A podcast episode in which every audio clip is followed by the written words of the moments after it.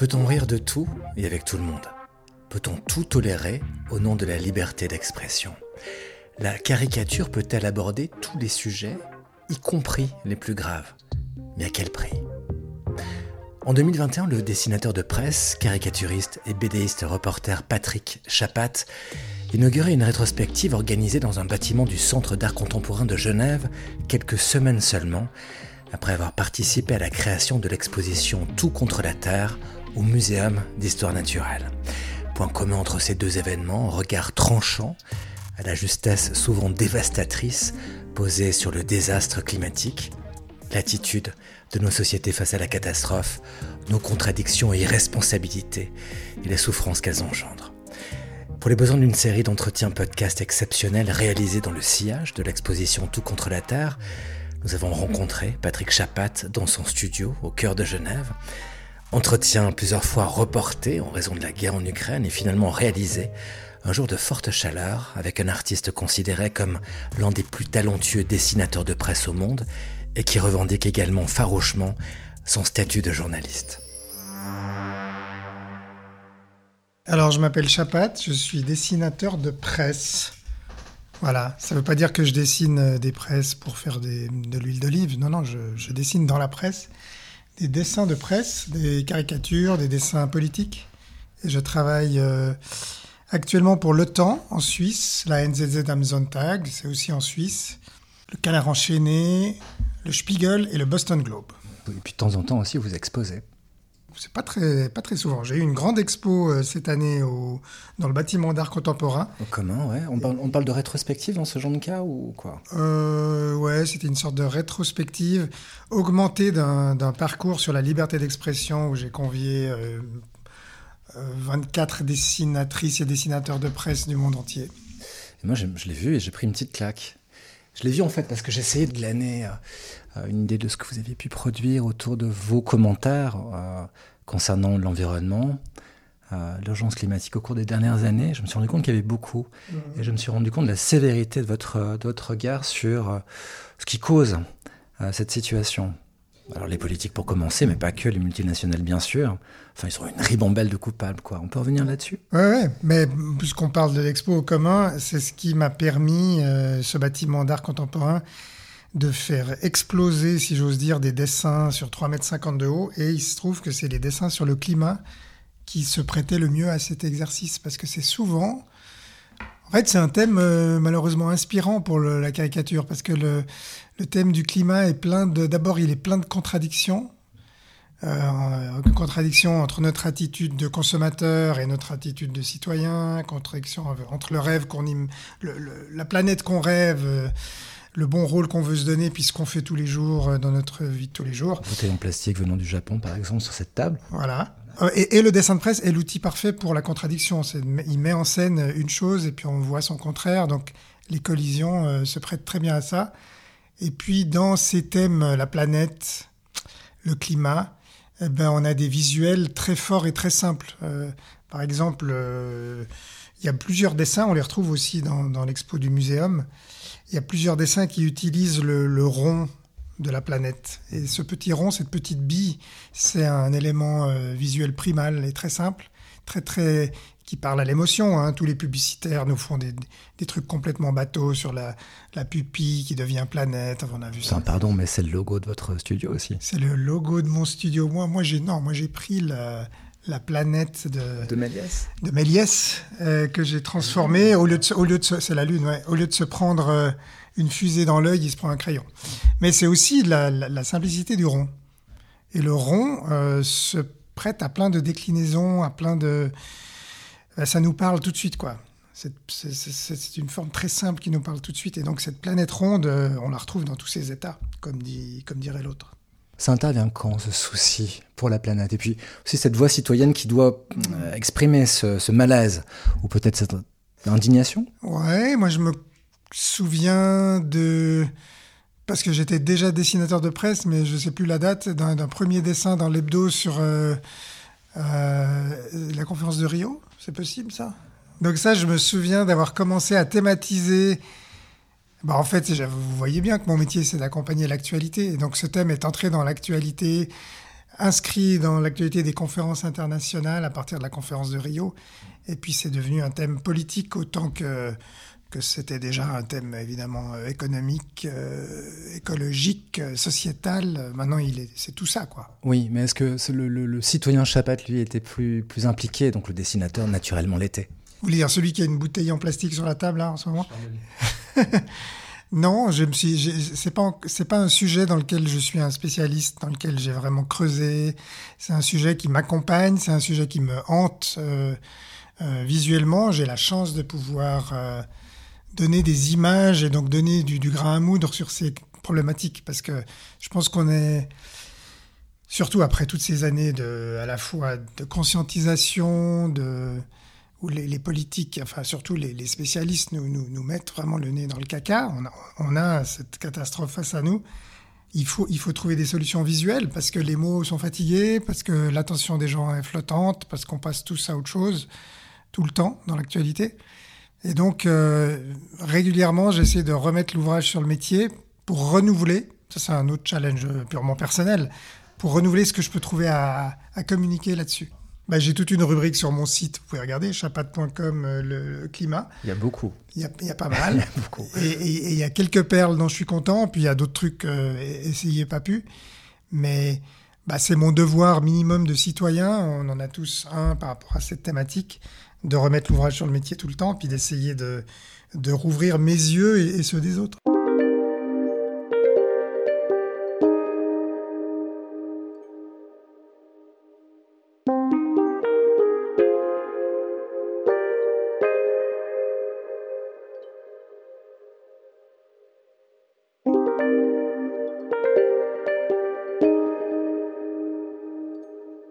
Tout contre la Terre, les grands entretiens. Notre invité, Patrick Chapat. L'ingrédient magique, c'est de donner à voir. Donc, je parlais de nos contradictions. Quand on a cette planète vue de loin, on peut faire dix mille choses avec. Sur le haut de la planète, tout est vert, c'est un joli gazon. Euh, il y a un type qui arrose abondamment son jardin. Et puis le dessous de la planète, il est craquelé, il est brûlé, c'est le sud. Et là, il faut retourner le dessin pour voir les choses parce qu'il s'est dessiné à l'envers, forcément. Mais on voit un puits euh, qui donne plus d'eau, quoi, avec une, famille africaine qui est devant ce puits. Donc, ça, c'est vraiment un pur raccourci visuel, pétri de contradictions entre notre attitude euh, de gaspillage dans les pays du Nord et, les disettes euh, dans, dans, les pays du Sud. Et tout ça, on peut vraiment le concentrer en une image et sans aucun mot en plus. Donc chaque fois, ça, ça fait partie de ces petites perles qui donnent à voir. Et la force du dessin, c'est de donner à voir. C'est ça son, c'est ça sa force politique. Et alors dans ce cas-là, c'est quoi la, qualité nécessaire du dessinateur ou de la dessinatrice? Cette qualité essentielle, dans le dessin de presse, c'est un équilibre qu'il faut trouver parce que aller plus loin, c'est à mon avis ce qu'il faut éviter. Ce qui marche pas très bien, c'est entrer dans le didactisme et dans le, moralisme et commencer à dire aux gens ce que vous faites n'est pas bien, la manière dont vous le faites n'est pas bien, ça c'est bien, ça c'est mal. Plus on va appuyer sur ces sur le didactisme du message, moins le dessin sera bon. Il y a un équilibre euh, comme ça, c'est une sorte de balance, hein, comme, les, comme les balances à, sucre ou à farine. Il y a un équilibre à trouver dans le dessin de presse qu'il faut respecter pour qu'un dessin soit bon. Après, ça peut être un dessin lourd, emmerdant et militant, mais ce sera pas un très bon dessin de presse pour moi. la légèreté de la forme et le, poids du fond. Voilà, on va dire ça comme ça. Donc, euh, c'est pour ça que les dessins, à mon avis, les plus efficaces, là vous utilisez le mot, c'est ceux qui nous donnent à voir et qui nous frappent et qui vont à l'estomac peut-être, sans que l'auteur vous ait dit ah regardez ça c'est pas bien ça c'est bien mais je le fais aussi hein. j'ai plein de dessins assez didactiques où je mets le doigt sur on voit qui sont les méchants hein, des fois quand le muséum vous a démarché euh, enfin est venu vous voir euh, Patrick pour proposé de participer à l'exposition qui a lieu actuellement, elle s'appelle Tout contre la Terre. Euh, votre réaction et puis qu'est-ce que vous avez envisagé d'apporter à cette expo? Bon, Ma réaction c'était de dire euh, oui volontiers. volontiers parce que euh, en plus on est dans une démarche pluridisciplinaire, il y a plusieurs approches, il y a plusieurs acteurs qui amènent chacun leur regard, donc ça c'est toujours intéressant. Et puis j'ai évidemment euh, proposé d'amener le regard sur l'actualité. Donc en fait, ce que moi je peux amener, c'est la partie constat. C'est pour ça que mes dessins ils sont au début, parce qu'ils sont dans la partie voilà où on en est. Et c'est de, mettre les, de nous mettre nous-mêmes en face du miroir, en fait. C'est une autre définition du dessin de presse. Mais là, il y, avait une, contrainte, c'était travailler sous un prisme, celui des émotions. Oui, mais nous, euh, on est parti sur, euh, puisqu'on est parti sur des dessins de presse existants, on est parti sur cette émotion que peut vous procurer le dessin de presse, c'est-à-dire euh, vraiment l'émotion du constat. Quoi. Où est-ce qu'on en est aujourd'hui La pollution, la, le mitage du territoire, le gaspillage des ressources, c'est des dessins de presse. Après, le musée a eu l'idée de, les mettre en scène d'une certaine manière. Donc, euh, ils en ont fait une sorte de, zone de chantier avec des barrières de chantier, avec des, matériaux de construction, déconstruction. Enfin voilà, on est en plein dans, ce, dans cet entre-deux. On est en train de détruire ou de gaspiller, on est en train de construire, mais peut-être pas de manière durable. Euh, chacun peut comprendre ce qu'il veut, mais les dessins, du coup, ils sont collés dans, dans ce chantier dans lequel on est. Puis après, quand on continue dans l'expo, on a des évocations plus euh, philosophiques ou plus artistiques, j'ai envie de dire. Et vous, votre émotion, l'émotion qui domine quand on parle du sujet qui, nous occupe là, euh, l'environnement, la prédation qu'on fait subir à l'environnement, l'émotion qui domine, c'est quoi? Le sentiment que qu'on est capable de, bah, on est capable de s'autodétruire. Donc euh, voilà, c'est ce sentiment assez effrayant que, face, à, face à la beauté, on est capable d'opter pour, euh, pour la laideur en fait. Donc euh, c'est un, peu, un peu déprimant ce qu'on peut dire.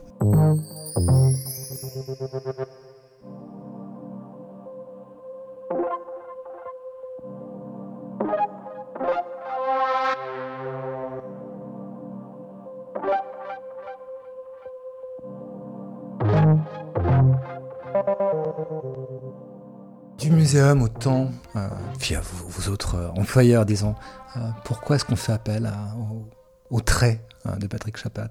Ben, je sais pas, ce Patrick Chapat, il doit, il doit avoir un certain métier, donc peut-être que peut-être qu'il fait le job. c'est peut-être pour ça qu'on lui demande. Peut-être qu'il est justement efficace.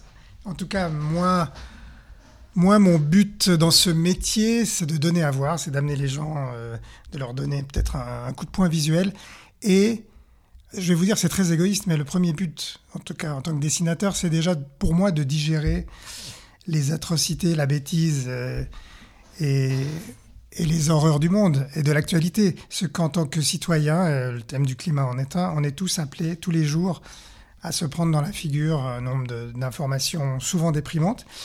Et donc pour moi, le dessin de presse, très égoïstement, me sert à digérer tout ça et j'espère que je rends ce service aussi au lecteur. Et un dessin, il parle de quelle idée? Bah, il, y a il y a plusieurs processus en fait. Il y a, on ouvre plusieurs canaux comme ça, puis on regarde ce qui marche. Donc, euh, donc je vais mon processus, c'est de consacrer deux heures à trouver des idées. Voilà. Et avant ces deux heures, il y a quoi? Il y a une lecture attentive de l'actualité? Plus ou moins, ouais, on n'est pas obligé de tout dire, mais euh, il y a une intuition folle.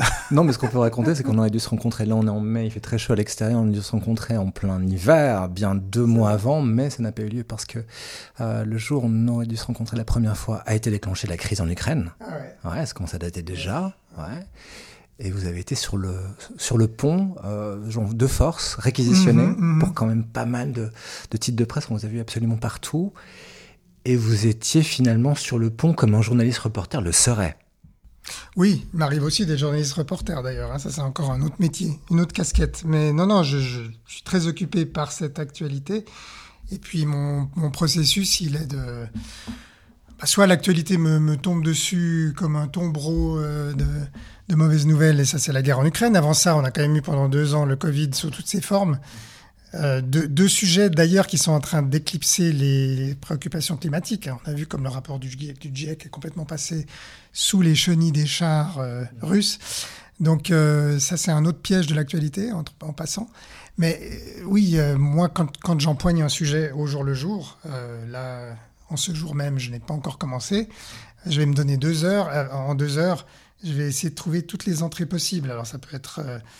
vous m'avez demandé si je lisais beaucoup dans ces deux heures, je peux creuser mon sujet. Mais figurez-vous que parfois, les meilleures idées, c'est celles qui viennent tout de suite, à l'intuition, sans avoir rien lu.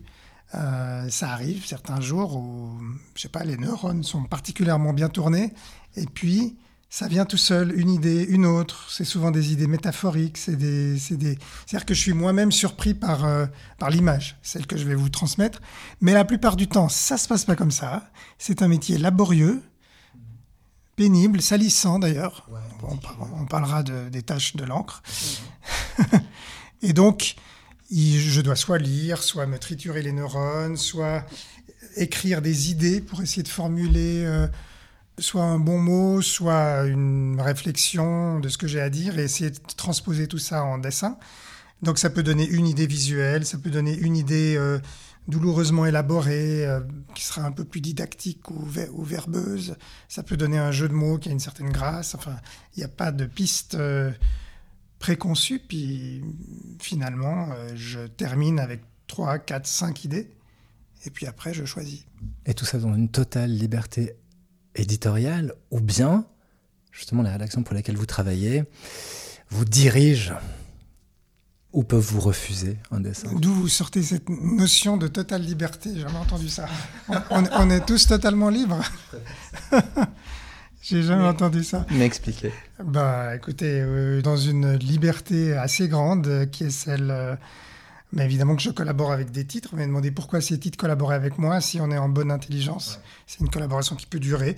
J'ai des collaborations qui ont cessé. Et il faut croire qu'on n'était plus en adéquation, que ce que je concevais comme étant ma liberté ou la liberté que eux, en l'occurrence le New York Times, étaient prêts à me donner, eh bien, ils ont fait une évaluation que que c'était plus possible et ils ont fermé un espace de liberté en supprimant tout dessin de presse. Donc voilà, c'est une liberté très relative qui est dans le cadre donné par les médias, après, avec lesquels je travaille, parce que moi je suis dessinateur de presse professionnel, il y a des dessinateurs qui sont sur Internet, qui vivent de, de leurs followers, qui vivent de crowdfunding, qui ont certainement une liberté personnelle plus grande.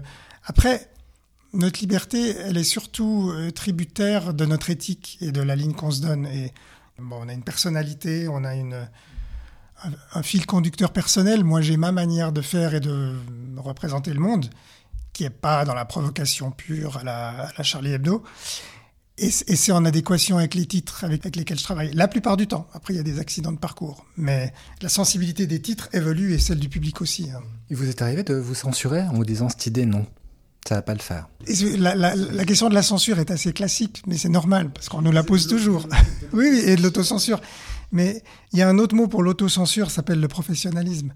C'est-à-dire que tout le monde s'autocensure. Euh, tout le temps. C'est-à-dire, euh, il y a la corbeille à papier, il y a les idées, les idées que je pense bonnes, je les garde. Les idées que je pense. Par exemple, mon but premier, c'est d'essayer d'être juste, en fait. C'est pas d'être provocateur. En étant provocateur, on peut aussi être faux. Non, j'essaye de tomber dans le centre de la cible, de, de, dire le truc que je crois qu'il faut dire, de trouver la, la quintessence ou la moelle d'un sujet. Et donc, je vais pas me forcer à être provocateur. Si, si j'ai l'impression que la chose qu'il faut dire, souvent la réalité est assez complexe, donc on va essayer de chercher euh, un truc, tomber dans le mille, dans la cible. Après, de temps en temps, il y a des sujets qui demandent justement euh, un petit peu un coup de poing, ou qui demandent qu'on teste un petit peu les, limites de ce que les gens sont prêts à recevoir, et qu'on joue un petit peu avec, euh, avec ça. Donc ça, à mon avis, ça fait aussi pleinement partie du métier. Mais voilà, c'est toute, toute une balance qu'on cherche. Tout contre la Terre, les grands entretiens. Notre invité, Patrick Chapat. William Klein posait la question euh, dans un film génial qu'est-ce qu'une bonne photo?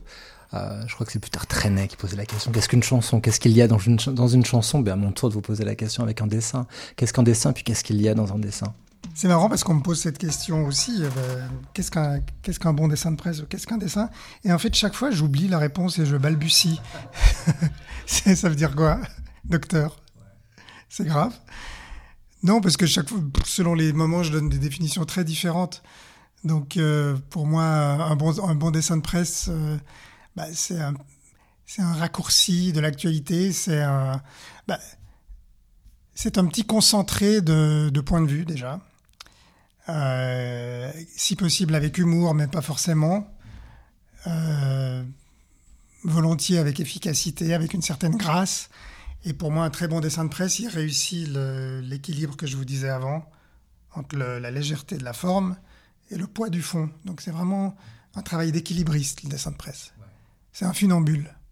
Il peut se casser la gueule d'un côté ou de l'autre. Et il y a plein de, En ce moment, c'est très casse-gueule. On peut... donc ça se joue à rien. Ça se joue à pas grand-chose, mais c'est la grâce de, du funambule. Comment est-ce que Patrick Chapat observe cette génération climat? Bah, je sais pas, je sais pas trop quoi vous répondre parce que là on est un petit peu, on est un petit peu dans un mur quand même. Entre euh, entre la notion d'urgence d'un côté, entre les distractions euh, infinies, euh, non seulement de la classe politique mais du public, et puis entre le fait qu'on n'est pas en train, on n'est pas en train d'y aller dans l'urgence, du coup on n'est pas en train de prendre les, les décisions politiques qu'il faut, et puis les les jeunes qui eux sont très très conscientisés, très prêts à l'action et puis qui butent contre ce mur. Et je connais certains jeunes qui ont buté méchamment dans ce mur, c'est-à-dire qui se sont abîmés la santé mentale, parce qu'ils ont pensé euh, changer le monde, ils ont mis 300% de leur énergie, ils ont pensé euh, faire bouger la masse inerte, et puis quelque part on leur a demandé l'impossible, on leur a dit allez-y, mobilisez-vous, faites tout changer, ça repose sur vos épaules. Et puis, voyant que ça bougeait pas, ben, ça peut donner des grosses, grosses dépressions. Et, euh, là, on en voit quand même euh, les jeunes au casse-pipe, un petit peu. Donc, je sais pas comment on peut sortir de cette contradiction entre l'urgence qui est là, le fait qu'il faut agir, et puis le fait que les cadres, il y a beaucoup de choses qui se passent quand même, mais les cadres bougent très lentement. Alors moi, franchement, c'est dérisoire. Les quelques images que je peux donner, les deux, trois dessins, ça peut faire du bien ou pas, ça peut, ça peut servir à, on peut appuyer des discours dessus, on peut faire des affiches. Il y a une chose qui n'aide pas beaucoup, je pense, c'est l'imprégnation très forte du discours collapsologue qui est devenu un narratif dominant qui a, particulièrement saisi euh, toute une jeunesse auquel, euh, peut-être par paresse intellectuelle, mais pas que, je suis désolé, des générations peut-être comme la mienne sont beaucoup moins sensibles en se disant on a vu d'autres narratifs de fin du monde moi j'ai eu le temps dans ma vie d'en voir d'autres, c'est pas toujours. Oui, et faire une différence entre les, entre les faits énoncer les réalités scientifiques, les, nécessités d'agir, les mobilisations, et un discours qui est vraiment un discours très très sombre, d'apocalypse en fait, hein, qui est le discours collapsologue. Et, euh, et, je trouve euh, qu'il faut juste faire gaffe, de ce, faire gaffe à, ce, narratif, quoi, qui peut envoyer les jeunes euh, dans le décor, quoi, parce que, bon, déjà, on compte pas le nombre de jeunes qui veulent pas avoir d'enfants, mais il y a ceux qui terminent en grave dépression. Alors que, aussi longtemps que je serai en vie, je, crois, je croirai toujours qu'on peut agir et qu'on peut changer les choses. Vous pensez qu'il est si influent que ça, ce, discours collapsologue J'ai l'impression au contraire qu'il était très, très en recul. mais attendez, les jeunes, ils ont absorbé l'idée que, en gros, la planète était condamnée, qu'ensuite euh, de nouvelles épidémies euh, pouvaient tous nous emporter, et puis maintenant qu'une guerre euh, en Europe déboulait sur la Troisième Guerre mondiale et nucléaire. Donc ils sont en train d'absorber un nombre de, discours de fin du monde. moi j'ai un jeune qui a 17 ans, dont je sens que ça descend au fond, et, c'est des vraies inquiétudes très profondes. Alors encore une fois, il y a du vrai dans tout ça. On, leur sert des réalités très sombres, mais prenons le, juste histoire de guerre d'Ukraine. En principe, il n'y aura pas de guerre nucléaire. Ok. Euh, Poutine le sait, nous le savons.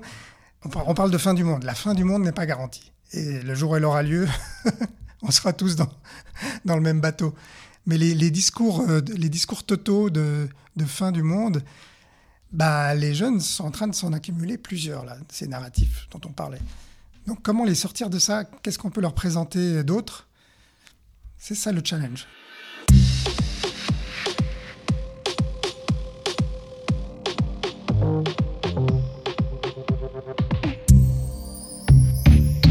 Le dessinateur de presse, caricaturiste et bédéiste reporter Patrick Chapat était l'invité de cet entretien podcast réalisé dans le cadre de l'exposition Tout contre la Terre présentée au Muséum d'Histoire Naturelle de Genève.